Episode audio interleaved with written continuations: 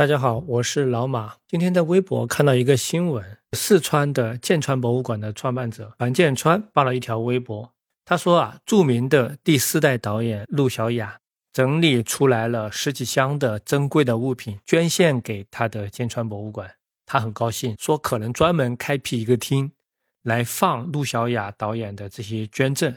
陆小雅是谁？按照中国电影的辈分的说法，他属于第四代。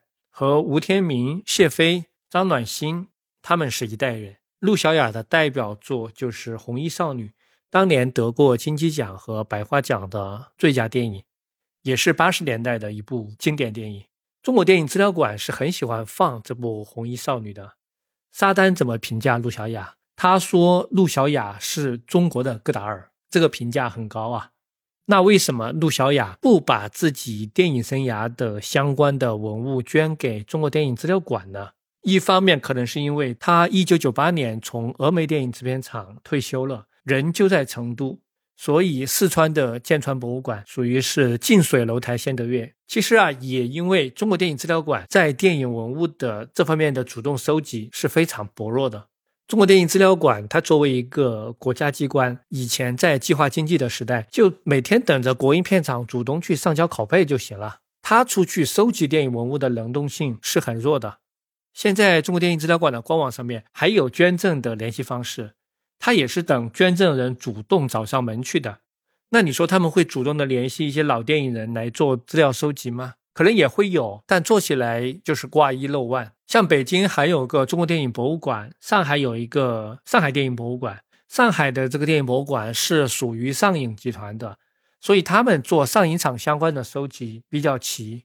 像陆小雅把文物捐给民间博物馆，其实也是一件好事。他在民间博物馆反而是能够得到最妥善的保管。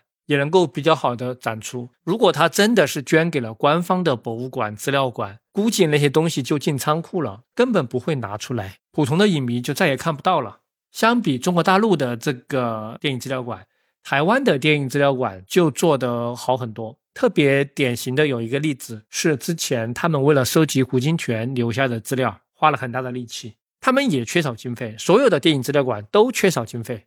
但是呢，他们还是派人到了美国加州的大学里面，因为之前胡金铨的他是把资料暂存在 UCLA 的，那台湾的电影资料馆就运回来了几百箱的资料，这里面包括胡金铨的几千本、上万本的藏书，还有他大量的手稿、画作，拿过来整理和研究吧。这些馆藏的文物最主要还是要对外展出，跟影迷、跟大众去建立一种连接。以前我去欧洲最喜欢去的地方就是电影资料馆和博物馆，比如说法国、荷兰、德国、比利时、丹麦、英国这些国家的资料馆都做得很不错。你是能够感受到他们和普通影迷之间，就算你只是一个游客，这个之间是没有什么距离感的。电影史是触手可及的。我印象最深的是在柏林的一个电影博物馆，看到了弗利茨朗格大都会里面的那一件机器人的盔甲，非常震撼。希望将来咱们国内的中国电影资料馆也好，或者其他的电影博物馆，都能够更加做到为影迷和为研究者服务，把自己家的库房打开，让电影文化流动起来、传承起来。这是我今天看到陆小雅导演的这条新闻的一点感触。谢谢收听，再见。